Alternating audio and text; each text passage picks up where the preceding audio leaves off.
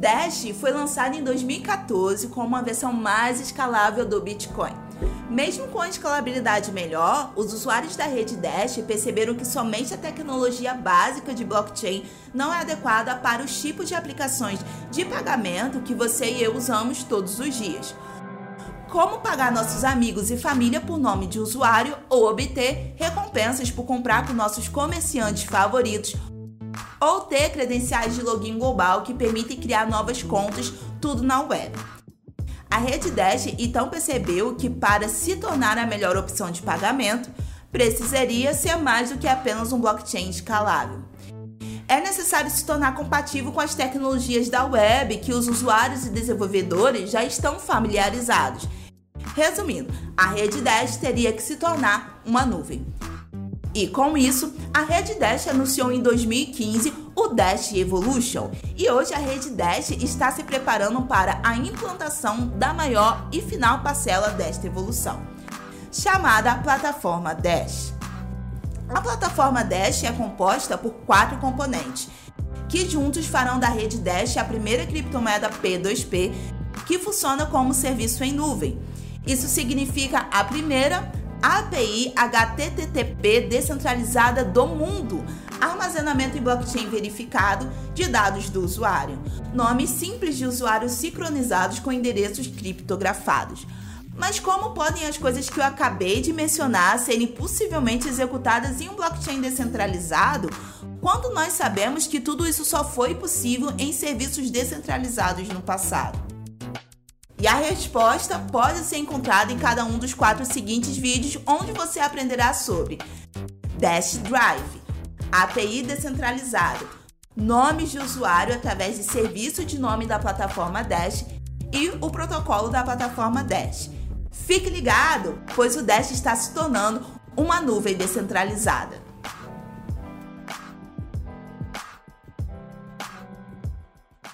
Olá a todos, eu sou Rodrigo Digital e bem-vindos ao Debate Descentralizado. Essa é uma iniciativa do canal Dash Dinheiro Digital, juntamente com o Rossello Lopes, o fundador da antiga CoinBR, agora Stratum, e também da plataforma Stratum Blue. O objetivo principal desse programa é trazer as principais personalidades de criptomoedas do Brasil e do mundo para uma conversa amigável sobre essa revolução que está acontecendo agora. Deixe também nos comentários qual tipo de tema você gostaria de estar assistindo aqui no Debate Descentralizado e não se esqueça de curtir e compartilhar nossos vídeos. Mais uma vez, bem-vindo ao Debate Descentralizado. É isso aí, galera. No debate descentralizado de hoje, nós temos aqui presente na nossa tela o Rodrigo Ventura, ele que é o fundador e CEO da startup 88i Seguros.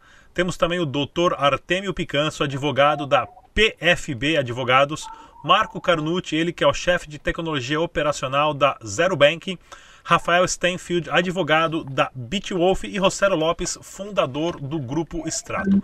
No debate descentralizado de hoje vamos conversar sobre famo a famosa FinCEN, né, que teve os documentos revelados aí na última, na última semana, que nada mais é do que um órgão do governo americano chamado Financial Crimes Enforcement Network, que é um braço de investigação de crimes de lavagem de dinheiro do governo americano e teve alguns documentos vazados. Esses documentos são mais de 2.500 documentos, não páginas, mais de 2.500 documentos envolvendo um esquema de lavagem de dinheiro comprovada de mais de 2 trilhões de dólares nos últimos 15 anos entre os bancos.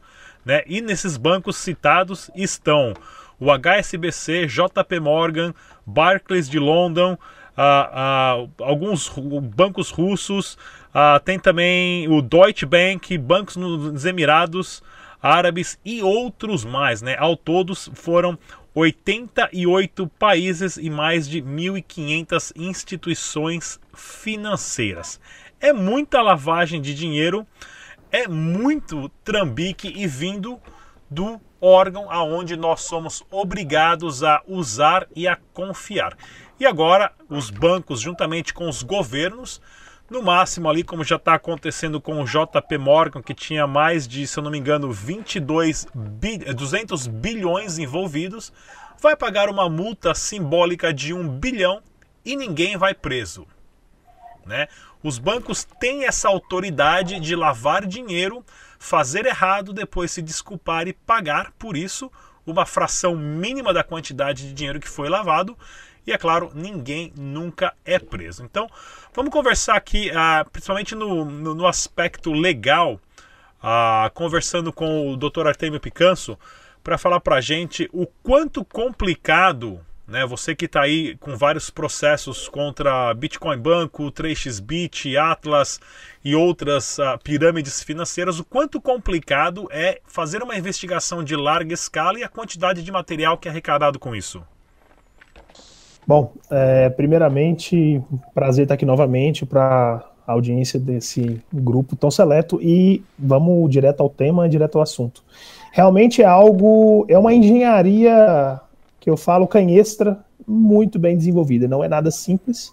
É muito comum e usual a formação de grupos econômicos, de questões que utilizam-se de possibilidades jurídicas para é, realizar isso. Né? É, não é simples de se encontrar, principalmente. E o pior disso tudo não é a quando você encontra, é a reprimenda que se tem, como você bem disse. O que, que é feito a respeito disso? O que, para onde que vai? É, para onde que vai esse dinheiro também que eventualmente for arrecadado desses fundos? Vai para o, o aparelhamento e a melhoria desses setores? Porque o que a gente viu nesse caso são ainda um pequeno relatório, não é, é uma parte. É importante deixar bem claro isso, que não é tudo que eles têm obrigação, que existe o SAR que eles têm, que é quando existe uma suspeita de atividade econômica é, inapropriada, que o banco tem que reportar, ele tem esse dever de vigilância de cautela, que é justamente para evitar esses crimes, porque Brasil, é, outros países são signatários de memorandos anti-lavagem de dinheiro, né? E basicamente não está tendo, não foi o que aconteceu. A gente mostrou algo que o próprio banco, na, na verdade, ou endossou, ou no mínimo foi negligente com as suas atividades, e a reprimenda não vai ser a contento. Eu acho muito difícil, como você disse, é uma multa mísera.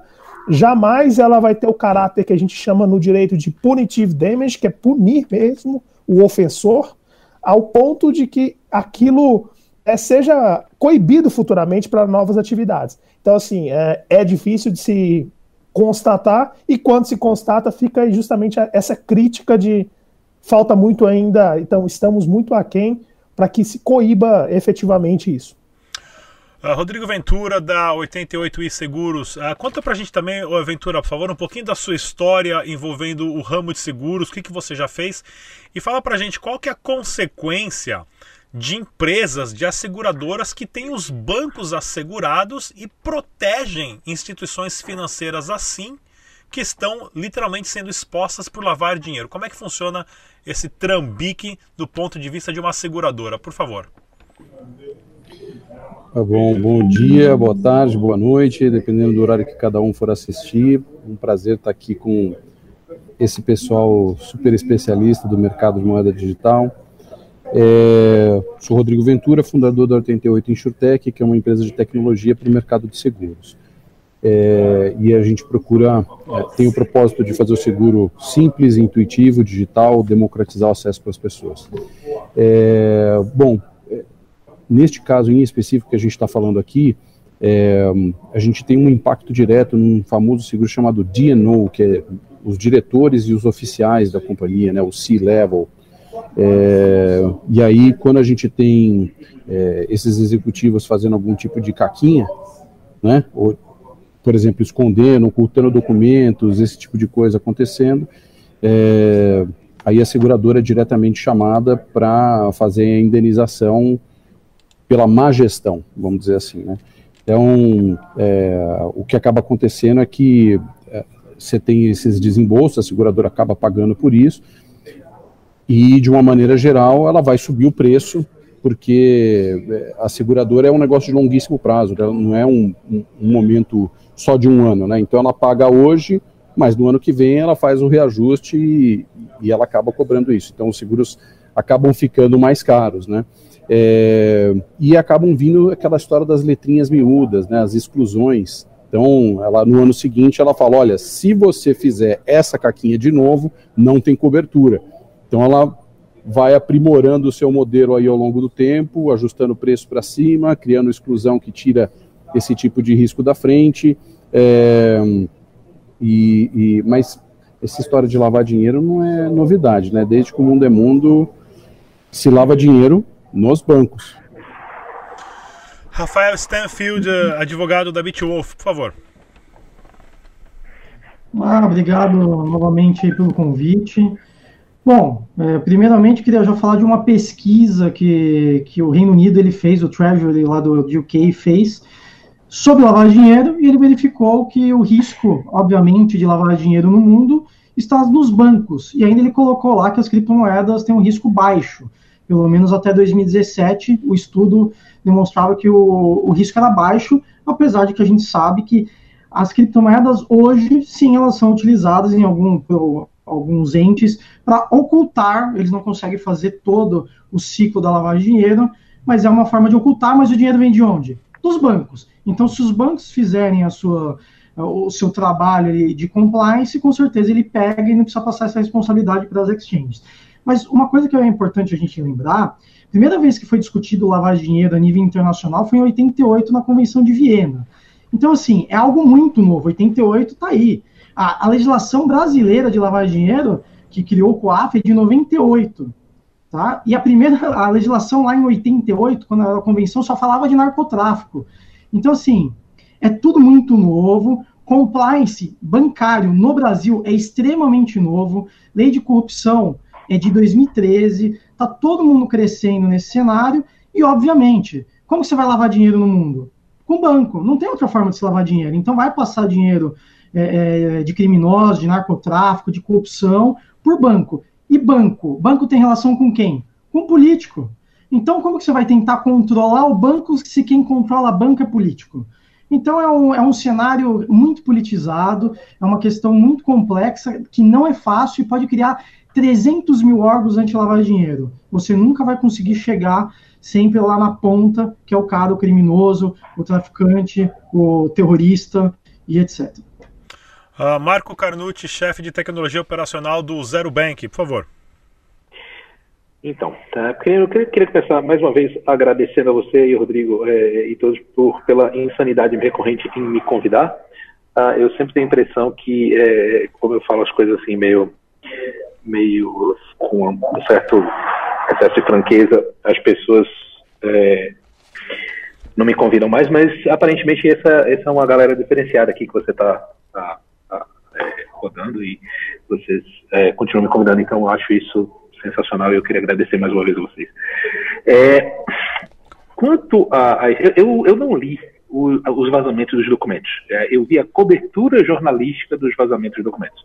E também não acho que eu vou, não vou ter tempo de ler, porque é uma é um calhamaço gigantesco de documentos. Tá?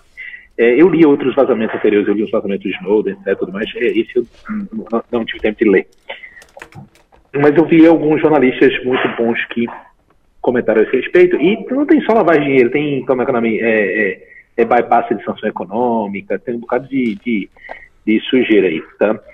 Uh, os bancos, a, gente fica meio, a gente fica meio revoltado com as coisas, mas os bancos eles estão numa situação impossível porque o governo pede para eles algumas coisas, algumas coisas impossíveis, e eles ganham algumas coisas, algumas coisas em troca, algumas, digamos assim, não diria imunidades, mas é, é um jogo, é, é uma briga de irmão, tá? O, o, o governo e os bancos. Quando o, os bancos eles uh, eles protocolam um SAR, um Suspicious Activity Record, tá? é, report, né? um suspicious report, significa que ele viu alguma coisa que ele achou que cheira mal e ele comunicou para o pessoal do FinCEN. Tá, FinCEN, ó, vocês deviam dar uma olhada nisso. Tá? A meio, o entendimento de aí, talvez o, o doutor possa me, possa me ajudar nisso, mas isso é meio que uma carta de euforia para os bancos. Por quê? Tá? Porque o banco diz para o governo, cara, eu acho que cheira mal, olha aí me diz o que eu faço. Tá entendendo? Eu avisei. Se o banco, se o governo não encher o saco, tá entendendo mais depois de eu ter avisado, tá? É, o banco vai fazer o quê? Alguns bancos optam por condenar o camarada revelia. Tá? Não, cara, desinteresse comercial, alguma coisa mais. E se expõe também, por isso, a outros tipos de, de problemas jurídicos, seus clientes, etc. Tudo mais. Então, o banco sempre está numa eterna linha fina, esquisita, entre. Então, pô, o camarada tem bilhão de dólares. Eu avisei para o regulador. Tá? O regulador não me deu resposta. Tá? Eu vou rejeitar o dinheiro do cara para ele ir no outro banco e fazer negócio com o cara e eu perder dinheiro. Tá? Então, os bancos estão sempre nessa, nessa coisa. Eu sei que o meu discurso, todo mundo que me conhece sabe que eu sou um camarada super pró-cripto, eu tenho um milhão de senões dos bancos, tá entendendo? Mas é, esse é um senão que eu super entendo. É, uma, é, um, é um dilema insolúvel. É, o camarada que quer ampliar os seus negócios tá, tem que tomar certos riscos e cada, em cada banco tem o seu entendimento de que são riscos que, ele, que dá para ele tomar e que ele não dá. Também por causa disso, tá, na maioria das jurisdições, depois você, é, é, é, muito difícil você provar que houve uma negligência grosseira dos grandes administradores, porque a maior parte dos uh, órgãos reguladores, como o próprio FinCEN, ele vive abarrotado de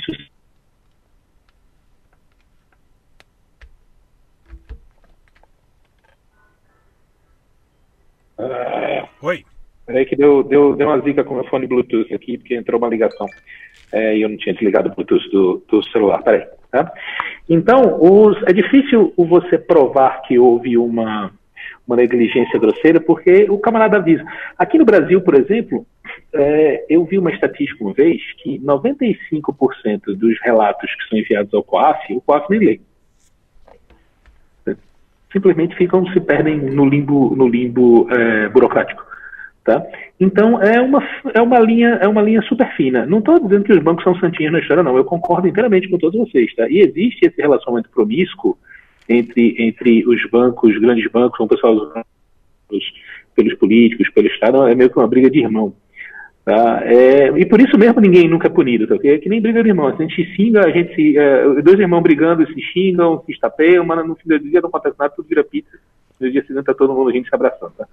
É, então é uma história mais ou menos como essa. Rossello Lopes, fundador do Grupo Straton. Bom, boa tarde, gente. Uh, queria aproveitar, dar os parabéns pro, pro Kiko, pro Carnuto.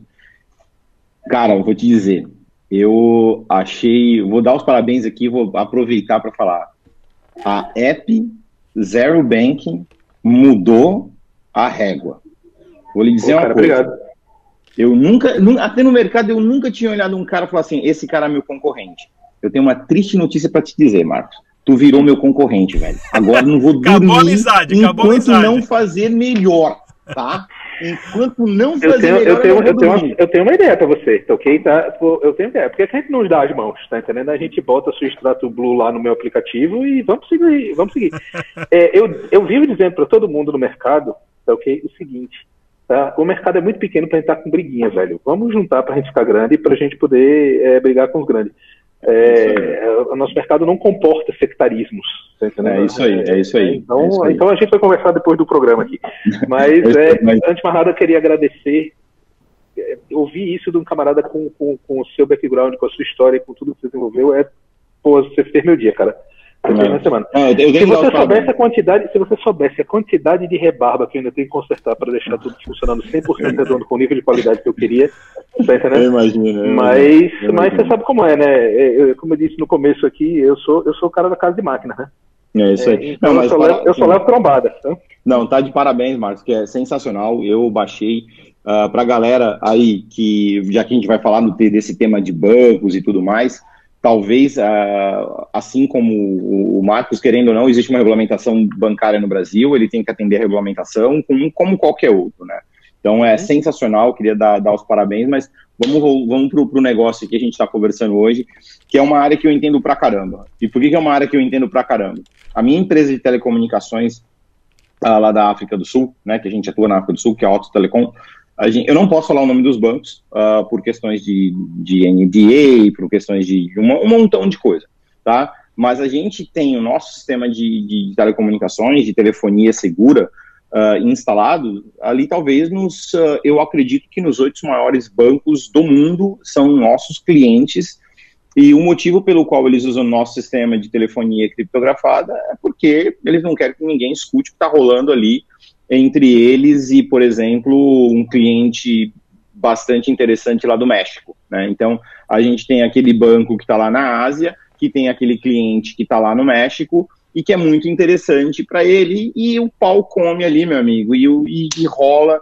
E, cara, já tive lá dentro, já teve um, dos, um desses bancos, eu passei 45 dias dentro do banco, então eu sei como é que é, já dei, já dei consultoria pro pessoal da Swift, então, cara, assim, na boa, mas é o que o Canute falou, é de é briguinha entre irmão, até porque o camarada que for presidente do Banco Central, o camarada que for ministro da Economia, ou ministro das Finanças, depende do país, pode ter certeza que jogou golfe com o presidente do Banco Laranja, jogou golfe com o presidente do Banco Vermelho, jogou golfe com o presidente do Banco Azul e jogou golfe com o presidente do, do Banco Amarelo. Isso é se, de repente, o próprio presidente do Banco Central um dia já não foi presidente do Banco Vermelho. Né?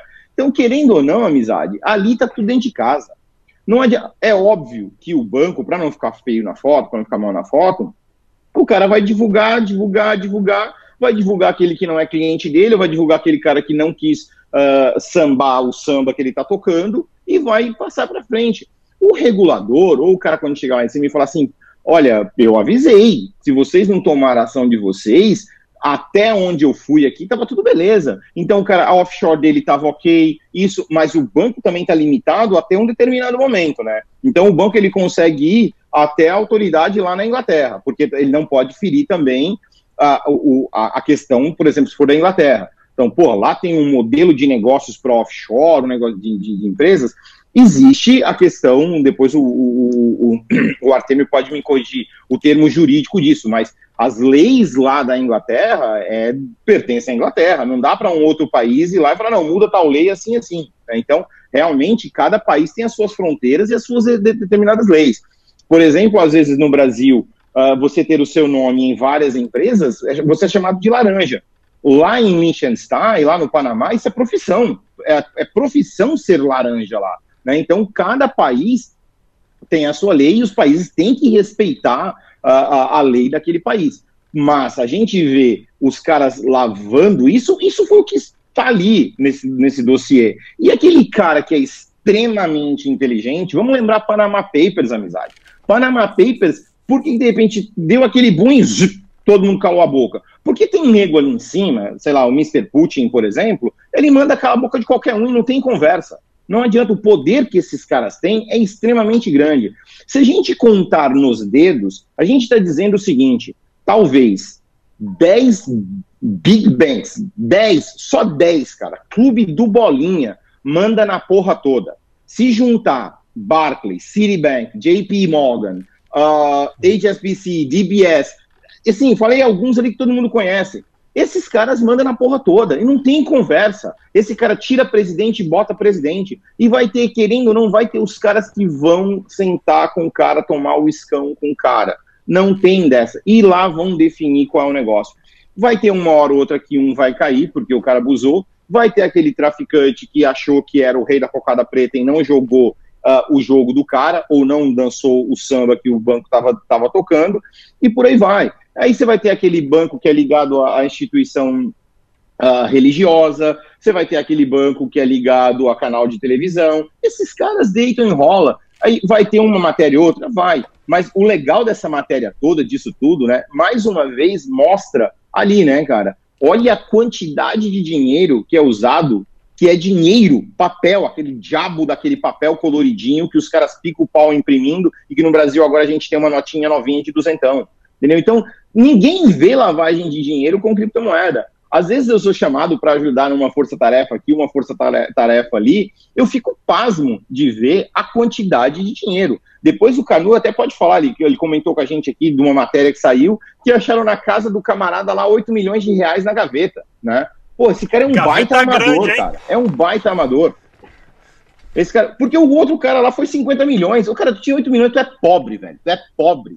Tu tinha que ter as 50 milhões na, na, na porra da tua gaveta. É amador, devia ter contratado um cara melhor para fazer o negócio. Então a gente vê esse tipo de coisa, vai continuar acontecendo. E os bancos vão continuar realmente. Às vezes, só para finalizar, às vezes eu me pergunto, será que os bancos têm um pouquinho de receio ainda dessa tecnologia de blockchain, dessa tecnologia do Bitcoin, de tudo isso? Porque por mais que eles venham a participar disso tudo, porque eu imagino que eles vão participar em um determinado momento, será que o medo deles é que ao mesmo tempo que eles vão participar e vão tentar tocar o negócio, eu também agora tenho a opção de dizer não? Porque o traficante de droga do México não tem a opção de dizer não para o banco X lá, né? Porque é o banco X, ou o banco Y ou o banco Z. E tem, esse dinheiro tem que ser guardado em algum lugar porque ele é papel. E quando não? Tudo bem, por mais que o banco faça a reserva lá do Bitcoin ou da criptomoeda, por mais que ele faça o serviço de escrow ou o serviço de armazenamento, mas eu tenho a opção de não fazer com o banco. Será que não é esse o medo? O fato de que amanhã o camarada ele vai perder o, traficante de drogas, ele vai perder o terrorista, ele vai, vai perder o traficante de seres humanos, ele vai perder o traficante de informações. Será que não é esse o medo dele? Às vezes eu fico me perguntando isso. É, não, com certeza, né? É, é muito mais complexo do que a gente possa pensar e imaginar, porém o futuro uh, é promissor, pelo menos diante dos olhos de quem lida com blockchain. Então, até que a gente pode até pular para a próxima pergunta relacionado agora ao futuro do banco digital, que é aquele banco sem agência, que é o modelo novo do sistema bancário, que o sistema bancário tradicional vai desaparecer. O primeiro vai ser encurtado drasticamente, agência bancária, a porta de que gira gira para você entrar, a fila para falar com a gerente ou fila para pagar conta, isso tudo vai desaparecer rapidamente, tá ok? Ah, então, com essa transição para o banco digital e para blockchain, o quanto isso vai poder diminuir esse sistema de corrupção e de lavagem de dinheiro, porque, claro, a partir do momento que está tudo uh, rastreável, tudo é rastreável e tudo está uh, registrado no blockchain e é num livro imutável, você consegue saber a pegada digital exatamente de cada transação, de cada instituição financeira. O quanto que o blockchain uh, pode ser uma solução para isso. Vamos começar com o Marco Carnucci, que é desenvolvedor e sabe muito de parte técnica também. Por favor. Essa é uma pergunta fantástica, é, é, Rodrigo. Dá para a gente escrever um livro a respeito dela, mas eu vou tentar resumir. Tá? É, o blockchain poderia ajudar muito na, a, na transparência das transações. É, existe. É, é, possível você criar é, blockchains que eles consigam implementar um alto nível de privacidade, com um alto nível de compliance fiscal, ou seja, os governos conseguiriam ter o que eles querem, que é coletar imposto, tá? É, dá para você fazer absolutamente tudo. Eu sou super cético quanto a possibilidade do blockchain uh, dominar de fato a indústria bancária tradicional, tá? a menos que seja um, um, blockchain aguado, um blockchain só em nome, não em espírito. Por quê? Exatamente por isso que você falou. Tá? Acho que você, inadvertidamente na sua pergunta, você já tocou no cerne da questão. Tá? É, os políticos e os poderosos não querem um sistema financeiro onde a gente seja capaz de provar irrefutavelmente as coisas. Tá? Existem estruturas de poder gigantes que se aproveitam da dificuldade de provar coisas, da dificuldade de coletar evidências, da ambiguidade, dos erros de auditoria. Tá? É, eu quero lembrar vocês que uma das Big Four de auditoria alguns anos atrás tá, não achou um rombo de, de, de 2 bilhões, que depois foi realizado para 4 bilhões de reais num, num banco que falei algum tempo atrás. Não sei se vocês lembram desse incidente. Tá? É, é e esse banco, inclusive, mudou de nome recentemente agora e tá, parece que está renascendo.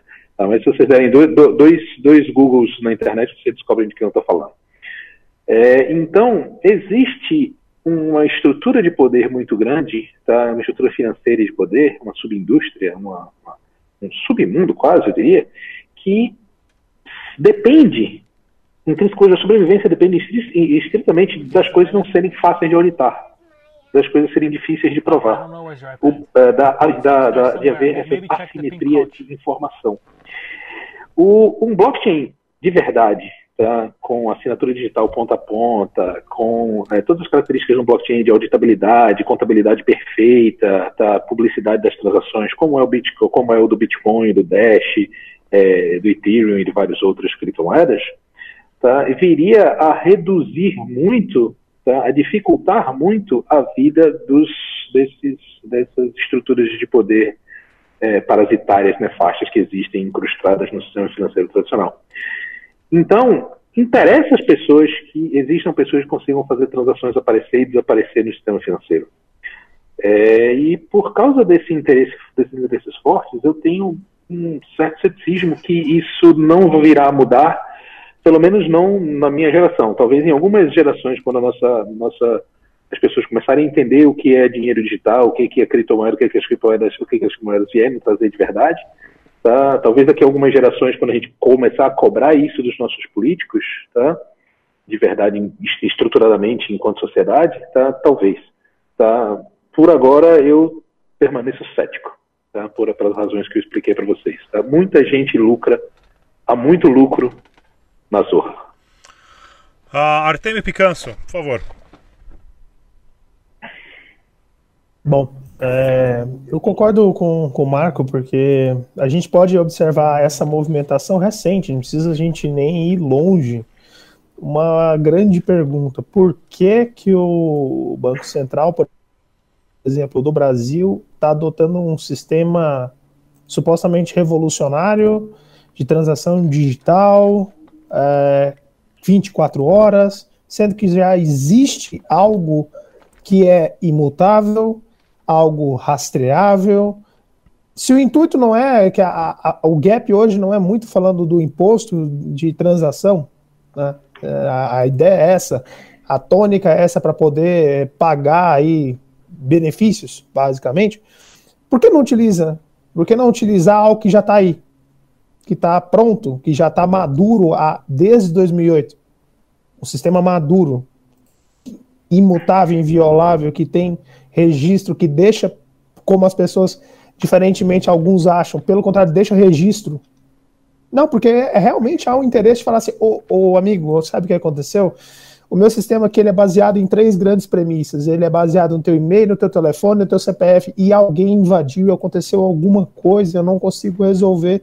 E joga a bola para alguém, joga a bola sempre a parte que eventualmente vai ser mais fraca, porque imagina, o, a gente vê o quincada, ele vai pegando um pouquinho, é só um pouquinho, não é assim, coisa que você não sente, né? Não está sentindo a lei. E tem total interesse sobre isso. Para que que eu vou criar algo, ou melhor, criar não, adotar algo que tá que já está aí pronto para mim, sendo que eu posso criar uma outra coisa falando que eu vou facilitar a vida do cara ali da ponta, ou de quem quer que seja. É, não vamos longe, novamente falando de auditoria.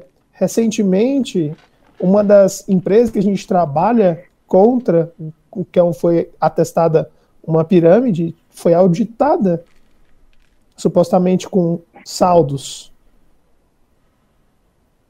Tem interesse nisso? Realmente teve, tinha saldo lá, será que tinha? Mas e aí? Qual que é o interesse por trás disso? Então, é, é, como falamos aqui, é, é, uma briga assim, aquele negócio, eu brigo com meu irmão, eu posso brigar com ele, eu bato nele, mas outro não pode, tá? Eu não, ou você não, a gente pode bater. E logo depois está tudo bem, porque vamos pensar o seguinte, é uma coisa muito mais macro, até filosófico, quem que elege o ente, a autoridade reguladora, o, o, o a figura máxima, vamos falar o CEO dos negócios. Quem que é ele? É um cargo que o cara foi ali, fez, sei lá, vamos falar assim, uma coisa esdrúxula, mas foi, fez, tem uma habilidade exatamente, ou ele realmente teve uma indicação? Então, assim, a gente não vê, é como o, o seria ótimo, seria maravilhoso se tivesse essa adoção pura, pura, do, da, da blockchain na sua essência, na, na sua pureza, na maior pureza do mundo mas o que a gente vai ver é esses arremedos que estão criando, como o Pix, que a gente falou recentemente, que está aí surgindo com podendo fazer construção patrimonial sem avisar ninguém. E é isso, amigo, não tem muita conversa. A gente vai ter que ter, eu acho que as nossas gerações, quem sabe? Eu não, eu não, eu não tenho essa ilusão eu, de eu não pude participar da semana passada do sendo Pix, eu fiquei super triste nesse ponto, me ao coração, mas, puramente é, concorda, a parte da blockchain, é, infelizmente. O a gente está vivendo da China, né? É, é, o sistema mais centralizado, mais centralizado, centralizante, autoritário, financeiramente autoritário que eu já vi há algum tempo. Né? Sem dúvida então, nenhuma. Rodrigo Ventura da 88i. Bom, vamos lá. É, é, sempre um passeio, né? Esses debates aqui é muito legal. É, Exatamente. Eu, eu, vejo assim.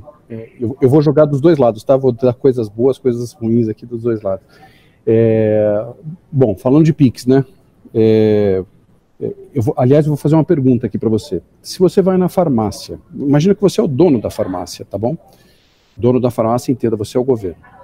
Você é o dono da farmácia. Aí eu chego lá como cliente e vou comprar uma pasta de dente. Legal. Você prefere receber essa pasta de dente 10 reais aqui, ó, em dinheiro? Ou você prefere receber esses 10 reais, por exemplo, não é o caso do Pix, mas no crédito 30 dias, mas dentro do seu aplicativo? Qual vale mais? Receber à vista no dinheiro ou receber, por exemplo, no crédito a 30 dias, mas dentro do seu aplicativo? Pergunta valendo, vai. É pra gente responder mesmo ou é pra audiência responder? É, você pode responder mesmo. Lance assim, é, é sim ou não. Né? respondendo né? aí. É, o, o, que, o que, assim, vou dar minha visão. É, vale mais eu receber a 30 dias, mas dentro do meu aplicativo. Vale mais do que o dinheiro agora. E por que, que vale muito mais do que o dinheiro agora? Por causa da informação que vem por trás disso. Né? Com a informação, você é capaz de buscar outras pessoas com os mesmos perfis, é, é, é, possível entender melhor o seu padrão de consumo, a sua frequência de consumo, seus volumes de consumo e ofertar mais coisas para você, bem legal. Agora, correlacionando aqui com o Pix, é, e o Picanço trouxe um negócio muito interessante também, que é, ele falou o juridiquês, ninguém entendeu porra nenhuma, né? Mas no final da história é o seguinte: o banco pode pegar e lá sacar o dinheiro da sua conta sem você autorizar. Ele, ele falou a frasezinha no juridiquês ali, né? A constrição, né? É, é, que ele usou, né? A constrição financeira. No popular é, meu, eu meto a mão no seu bolso, tiro o dinheiro daí e você não tem como me parar. Eu tiro do seu bolso, cara o dinheiro. Exatamente. Isso significa no popular. E o Pix vai fazer isso agora financeira. de uma forma simples e rápida. Exatamente, em tempo real, né? No final de semana, de noite, na hora que ele quiser, se ele quiser arrancar o dinheiro da sua conta, ele faz. Então, é, aí é um ponto importante. E ele entendendo aqui a história do aplicativo da farmácia para ser 30 dias, significa dizer o seguinte, amigo, ele vai saber tudo que você faz, consome, quando consome, que hora consome, que volume, transfere para quem, quem são seus amiguinhos do Facebook, no, no Zap Zap você manda transferência. Cara, transferiu, tá lá, tá registrado. Desde a balinha da rua, desde a da, da gorjeta do restaurante, ou seja, ele cria uma visibilidade sobre algo que não existia. Sobre as microtransações, inclusive. Não são só as grandes transações. Né? Então, absolutamente, é, é, até para cobrar imposto, né? tem muita coisa que a gente faz e vai no dinheiro, comprei uma pipoca no camelô da rua. Cara, se você tiver o QR Code lá do Pix, todo mundo sabe que você comeu aquela pipoca naquela hora. Rafael Stanfield. Um... Oi? Bom, vamos lá. Sobre essa parte de, de blockchain, pode pegar todas as notícias aí, joga lá no Cointelegraph, no Criptofácil, todas as notícias quando envolve governo, alguma entidade pública e blockchain ah, não sei que entidade vai desenvolver algo em blockchain. É tudo blockchain, que a gente chama de blockchain privada, que para mim não é blockchain, é uma DLT, alguma coisa. Por quê? Esses órgãos, o governo, ele quer, centra, ele quer centralizar, ele quer controlar. Ele não quer simplesmente descentralizar e, e dar o poder para as pessoas terem controle do seu próprio dinheiro ou algo do tipo. Então, jamais. A pergunta é: nunca vai acontecer. Não é, ah, na minha geração, é, é nunca na, na, estrutura governamental que a gente tem no mundo, nunca vai acontecer. Nunca vai ter, ah, vamos transformar algo muito transparente que as pessoas tenham controle do seu próprio dinheiro. Nunca vai acontecer. Pode anotar, pode ter a, a quinta geração, jamais vai acontecer. Porque eles precisam do controle. Se eles não têm um controle, não é governo. O, o governo ele precisa controlar diversos aspectos da vida das pessoas, inclusive a financeira. Então, essa é a primeira resposta. Nunca. Mas eu queria, a gente está, acho que, filosofando muito, ah, o governo, a nova ordem mundial, de quem domina o mundo. Vamos falar um pouquinho do nosso dia a dia, que é o dia a dia da exchange, o dia a dia do empreendedor. Pô, cara, eu tô cheio, mas cheio de cliente com investigação criminal de lavar dinheiro que envolve criptativo. Eu quero saber uma pergunta. Eu, eu pergunto até para o Rossel, que está é, sempre nesse meio de tudo isso, que, que sabe das coisas que estão tá acontecendo. Quando que o presidente do Banco Vermelho foi chamado para depor no, no, no, inquérito? Quando o, o, presidente do Laranja foi chamado para o inquérito? Aí você vai ver a transação, Ah, mas você recebeu 100 mil reais do Banco Vermelho e mandou para o José, que também é do Banco Vermelho. Falei, Katsu, mas é o Banco Vermelho, chama o Banco Vermelho, o dinheiro está lá. E aí você quer que o, o cara que tem quatro funcionários faça o compliance é, é ferrado, que tem que ver tudo, análise de capacidade financeira. Gente, eu não estou falando que a gente precisa pegar dinheiro, até porque é, pegar dinheiro sujo, é, fechar com PCC ou qualquer coisa do tipo. Eu, eu acho, a minha opinião hoje, que você precisa fazer o mínimo, mas não o mínimo, ah, é porque a ética, não sei o que, o mínimo para você proteger sua bunda. Porque se você não fizer o mínimo hoje, você vai se ferrar. Então, há duas semanas aí, com toda essa pandemia, não sei o que, foi, foi preso um compliance officer de uma instituição financeira que recebeu dinheiro de corrupção do Rio de Janeiro da saúde. Foi preso. A gente fala ah, de penalidade. Tá tendo penalidade. A, a Polícia Federal ela tá chata. E o pior, tá chata e não entende como funciona. Nenhuma polícia entende como funciona. Então o cara chega lá, ah, mas você recebeu o dinheiro do X. Pô, cara, mas você não entende como funciona o mercado? É, aí, é, para quem não, não, entende lavar dinheiro, aí, pessoal que está nos assistindo, para ter lavar dinheiro, você tem que ter um crime antecedente. E aí eles vão investigar quando não tem crime antecedente. Eles nem sabem se tem crime antecedente já fala que só porque você recebeu 100 mil reais do fulano é lavar dinheiro. Tá bom, mas é lavar dinheiro? Você provou que o cara é traficante? Você provou que o cara é, é, é, é corrupto? Ah, não. Então, primeiro você vai lá, verifica se o cara é corrupto, se esse dinheiro é sujo, se esse dinheiro é sujo, passou aqui, e se eu não cumprir com a minha diligência de verificar, no mínimo, se aquele cara era do bem ou do mal. E não acontece isso. Eu nem vou falar de, de, de, polícia estadual, porque a polícia estadual ele só vai lá para tentar alguma coisinha, né? A federal já, já é mais difícil, eles já já estão mais é, é, mais pesados. Mas, cara, o que acontece no dia a dia é isso. No nosso mercado, é, criptomoeda para tudo é usado para lavar dinheiro na cabeça deles, e de fato acontece, obviamente, a gente não vai falar que não acontece, vai passar, só que é pra, vai do banco vermelho para o banco vermelho. Por que, que o Banco Vermelho nunca tem responsabilidade em nada? Porque ele vai lá e ele reporta no COAF. Desculpa, reporte COAF hoje, eu acho que ele já tem um programa, um bot, que passou acima de 10 mil reais e já vai reportando. Porque é isso que o Carnucci falou. Ele quer, o banco ele quer se eximir da responsabilidade, então ele acaba reportando tudo. Inclusive naquela notícia que você mandou, Rodrigo, tem lá que hoje tem mais reporte do que pessoas para analisar. Por quê? O banco ele tem tanto medo que ele vai reportando tudo. Tudo é, é, é ruim. É, Ou a passou... própria estratégia do banco mesmo de, de, de é. inundar, inundar a, a, polícia, os órgãos fiscalizadores com papelada. Exatamente. E, o, e o Rosselló tinha falado lá, ah, o, o, a Inglaterra, você não pode mexer com a legislação da Inglaterra ou ir lá no Banco da Inglaterra. Só que hoje, com FATCA, com GAFI, com 10 mil acordos de cooperação, Cara, é, já, é, não sei se vocês estão sabendo, mas já tem casos de é, órgãos brasileiros mandando para exchange internacional e exchange internacional bloqueando dinheiro de pessoa residente no Brasil. A CDE então, agora vai, vai tá, tá, mais brabo isso ainda. Então, assim, e, e as exchanges estão acatando. Por quê? Por que, que vai comprar uma briga? Não vai.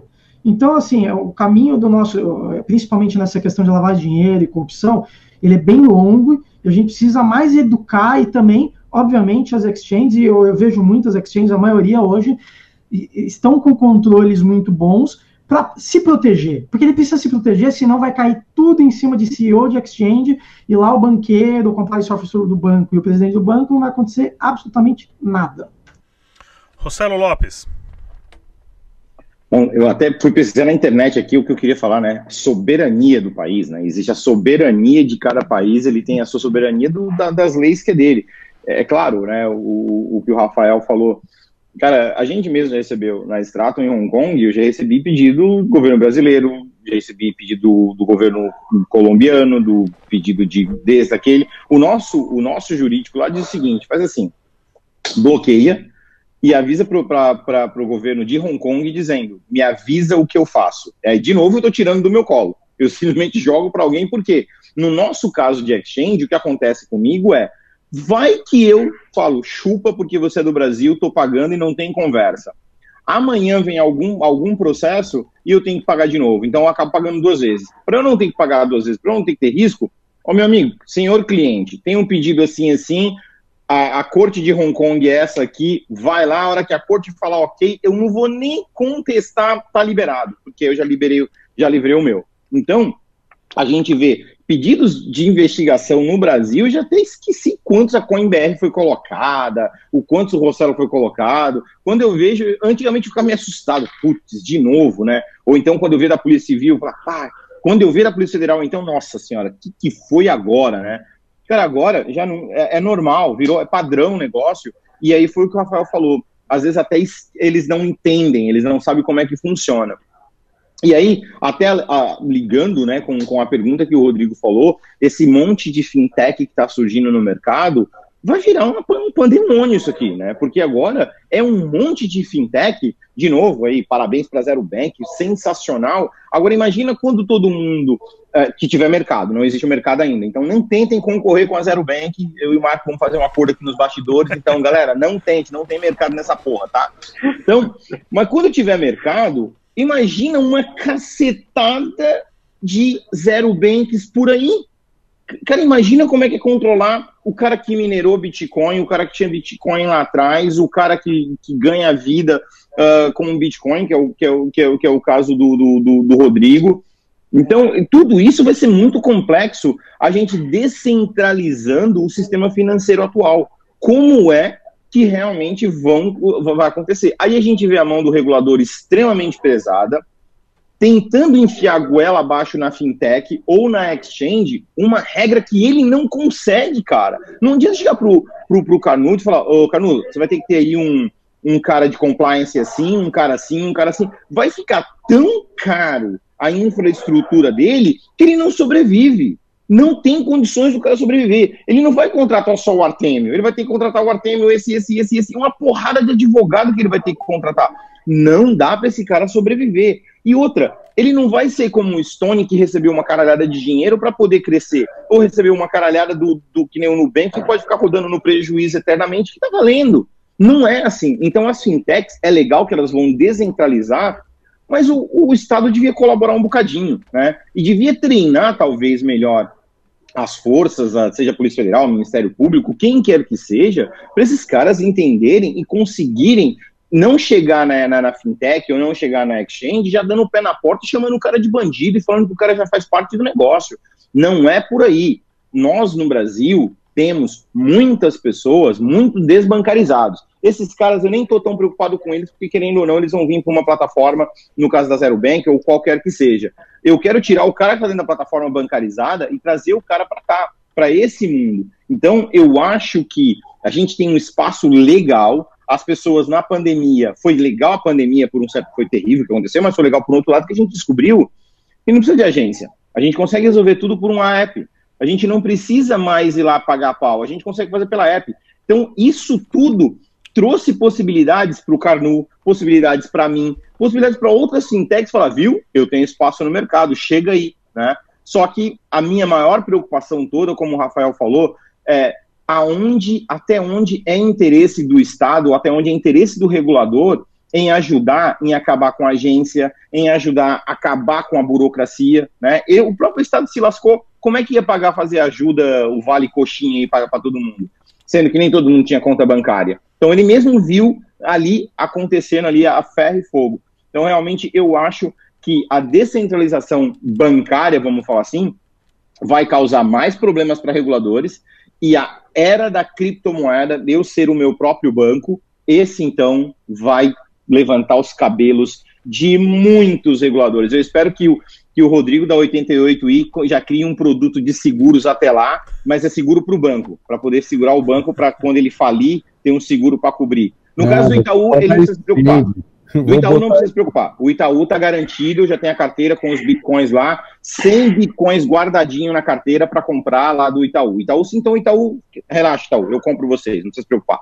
Né? Mas a gente vai ver tudo isso acontecendo e eu acho que a fintech é um caminho sensacional para a descentralização. Eu acho que apps como essa que, que, o, que o Marco fez, a gente ter seguros como esse, a gente começar a fazer essa descentralização, vai gerar um tremendo de um pandemônio, mas ao mesmo tempo vai ensinar um novo caminho ao mercado.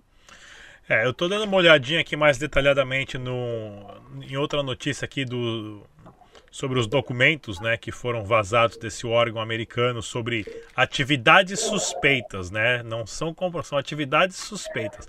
O mais interessante é que quando se fala de processo de lavagem de dinheiro, um negócio de inimigos mortais na religião aparentemente deixa de existir. Porque tem 142 milhões de dólares suspeitos vindos do Irã sendo lavados no, nos Emirados Árabes Unidos, que são dois inimigos religiosos mortais. Mas quando se fala de dinheiro, eles fazem as pazes, apertam a mão e um ajuda o outro. Né? É impressionante como. A, a divergência é teológica, a material não. A divergência é ideológica, é espiritual, é, é seja é lá o que for. Mas falando de dinheiro, vamos fechar Todo mundo quer andar de arte. Todo mundo quer andar, de arte, independente da religião. Ô, Rodrigo, tem um, tem um banco, só para concluir, tem um banco que, são, que é cliente, né? Uh, onde ele tem uma inclinação religiosa. E eu mesmo vi lá, porque a gente foi instalar telefones. Uh, para uma outra que é completamente, sei lá, o cara era muçulmano e estava com essa outra instituição que é de uma outra aí de uma outra de uma outra inclinação religiosa e o cara contribui com esse banco e cara, tolerância religiosa, cara. Cara, 21. Eu falei, meu Deus do Brasil céu, é cara, como, como, vocês são legal, né, cara? Como vocês são, é muito legal isso de vocês poderem, afinal de contas, né, querendo ou não, até brinquei com os caras na época. Bom, afinal de contas é, é um Deus só, né, velho? Tudo é, tudo é, tudo é do mesmo Deus. Então tudo é, todo mundo é filho de Deus. É o Deus São Satoshi Nakamoto no momento. É, inclusive, só, só, lembrando também, há um tempo atrás, uh, isso faz bastante tempo, quando eu fiz um curso de investimento na Bolsa de Valores, lá inclusive o pessoal até deu uma aula sobre ética né, de investimento e usaram um exemplo interessante de uma comunidade de igrejas uh, católicas na Inglaterra que tinha um dinheirinho a mais e um padre lá mais moderno decidiu abrir uma carteira de investimento num banco e aí estava investindo, estava lucrando e estava indo tudo bem. E depois que foram descobrir que era uma carteira de investimento de uma empresa de armamento bélico, né? Ou seja, a igreja estava investindo dinheiro através de uma instituição numa empresa de armamento bélico completamente o oposto, né? Então lembre-se, essa, essa parada de religião não vale nada quando o assunto é promover dinheiro. a paz. É promover a paz, né? Para promover a paz, né? É bem interessante. Mas é, pessoal, mais uma vez, lembre-se, proteja o seu dinheiro, proteja o seu capital, seja o seu soberano das suas seja o soberano das suas próprias finanças com criptomoedas, com Dash, Bitcoin, Ethereum e outros projetos sérios. No projeto descentralizado de hoje nós tivemos no projeto, no debate descentralizado de hoje nós tivemos aqui o Rodrigo Ventura, fundador da 88i Seguros, Artemio Picanso, advogado da PFB Advogados, Marco Canucci, chefe de tecnologia operacional do Zero Bank, Rafael Stenfield, advogado da Bitwolf e Rossello Lopes, fundador do Grupo Strato. Muito obrigado a todos, até a próxima. Tchau! Se você é somente um trader institucional ou você faz trade com seu próprio dinheiro, Dash Fast Pass é para você. O FastPass é uma rede informal de empresas que integram a tecnologia do Dash Chain Logs. Com isso, as plataformas processam transações de Dash mais rápido do que elas processam outras criptomoedas. Com isso, você pode fazer trade em oportunidades de arbitragem mais rápidas do que seus concorrentes usando parceiros como Coinbase e Liquid. E também ter acesso a robôs de negociação otimizados com velocidade usando parceiros como Quadrice e Hummingbot. Isso significa que seus fundos se movem muito mais rápidos para depósito e saques, de uma forma mais segura e muito mais rápido usando parceiros como Keep Key. Com isso, existe mais empréstimos, derivativos de empréstimo, custódia, trade de margem e provedores de custódia aderindo à rede Dash o tempo todo. Então, se você estiver pronto para aumentar sua negociação e trade, visite o site dash.org/fastpass.